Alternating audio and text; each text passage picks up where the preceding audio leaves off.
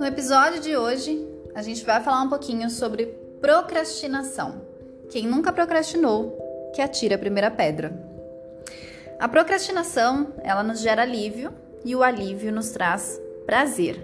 E é por isso mesmo que procrastinar se torna um ciclo vicioso, quase como um hábito. Quando eu procrastino, eu compro a ideia de algo que eu deveria fazer, mas que internamente eu ainda não sinto vontade. E então eu sinto alívio a cada vez que eu não faço.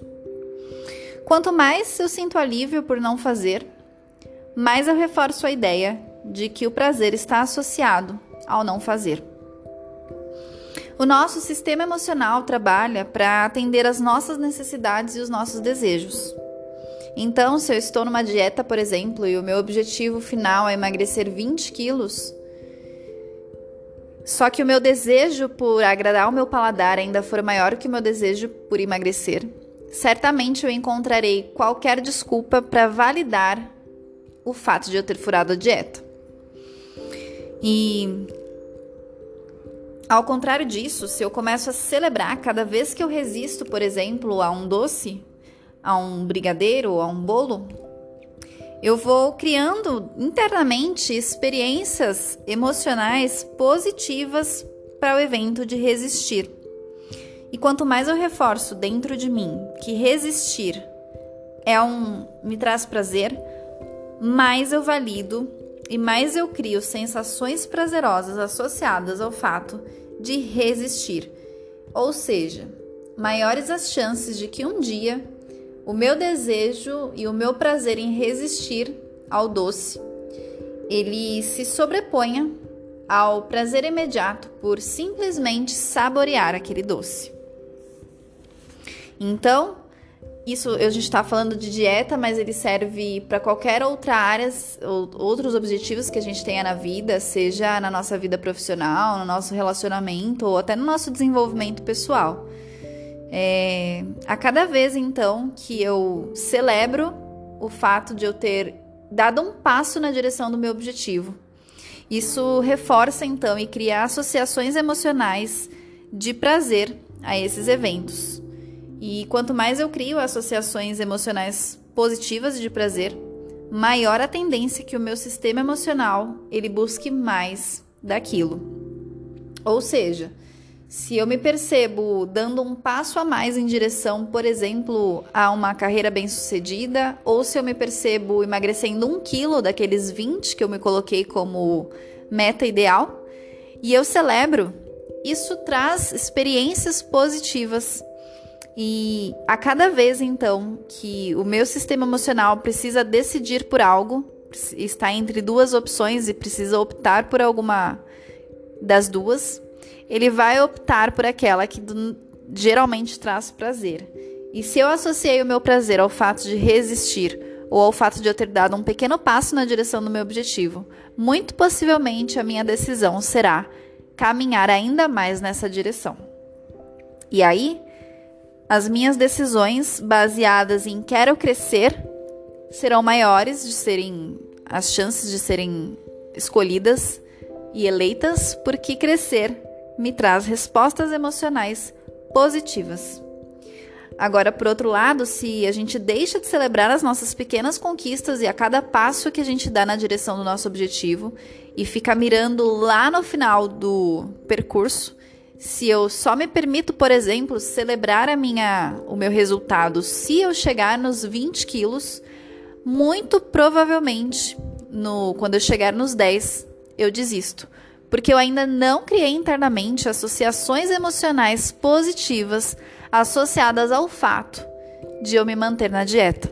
Então, o meu desejo de prazer imediato associados ao fato de comer o brigadeiro, ele ainda vai ser maior do que o prazer de resistir, porque eu ainda não celebrei, eu não criei memórias positivas associadas ao fato de resistir ao brigadeiro, por exemplo. Então, é, a cada vez que eu dou um passo na direção do, da minha meta, ainda que eu não esteja próximo de chegar no meu objetivo, eu preciso me lembrar de celebrar esses passos, de comemorar. E, e assim o meu sistema emocional ele criou aí um reforço positivo para cada pequeno passo. Em geral, gente, o procrastinador ele tem uma mentalidade de tudo ou nada. Se ele vai, por exemplo, a uma festinha e ele come um brigadeiro, pronto. Aquilo já significou jogar tudo para o alto, porque afinal de contas, ele arruinou a dieta e todo o esforço que ele fez até aquele presente momento. Quando na verdade ele poderia ter a comida brigadeiro, mas se atentado ao fato de ele ter, por exemplo, resistido aos salgadinhos, aos é, pastéis, aos risoles, à coxinha. Percebe que se, mesmo que ele comeu um brigadeiro, ele se atentar ao fato de ele ter conseguido resistir a todas as outras coisas, ele está criando internamente associações positivas ao fato de ele ter resistido. Então, ele vai gerar uma memória de que resistir ao que não faz bem traz prazer. E a tendência é que numa próxima vez ele queira de novo resistir, porque isso trouxe para ele validação e prazer interno, percebe? Então a gente vai criando dentro de nós mesmos um estímulo tão positivo que uma hora ele se sobrepõe à procrastinação. Uma outra coisa que nos ajuda a evitar e parar de procrastinar é o autoconhecimento. Eu não poderia deixar de citá-lo aqui, né?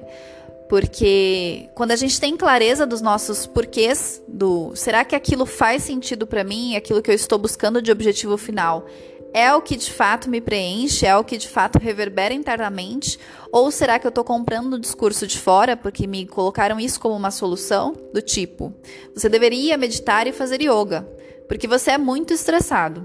Só que internamente aquilo não faz o menor sentido, eu não vejo o menor a menor razão de fazer aquilo, então, muito possivelmente, eu vou procrastinar. E procrastinar vai me trazer uma sensação de alívio, porque afinal de contas não é algo que eu acho importante fazer.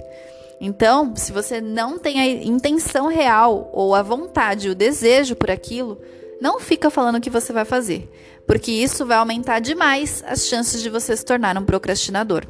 Porque a associação do seu prazer vai estar diretamente atrelada ao fato de, de fato, não fazer aquilo.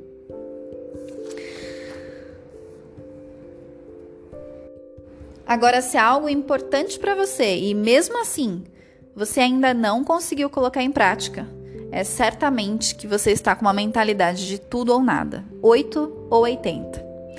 E certamente você ainda não aprendeu também a celebrar as suas pequenas conquistas. Ou seja, ainda não gerou reforço positivo e associações emocionais de prazer ligadas ao fato de você ter cumprido a sua meta. Quando você começar a celebrar aquilo que de fato você está caminhando para alcançar e aquilo que é importante para você fazer, você vai criar essas associações positivas de prazer. E quanto mais você criar e repetir, e repetir, e repetir, mais você vai criar associações de prazer ligadas ao fato de executar a tarefa, ao invés de ligar ao fato de procrastinar. Eu espero muito que essa conversa tenha auxiliado você de alguma forma. Se você gostou, deixa de me seguir também lá no Instagram, diariamente com conteúdos que podem agregar na sua vida e caminharmos juntos nessa direção do nosso desenvolvimento pessoal e do nosso autoconhecimento na prática. Um grande beijo e até os próximos episódios.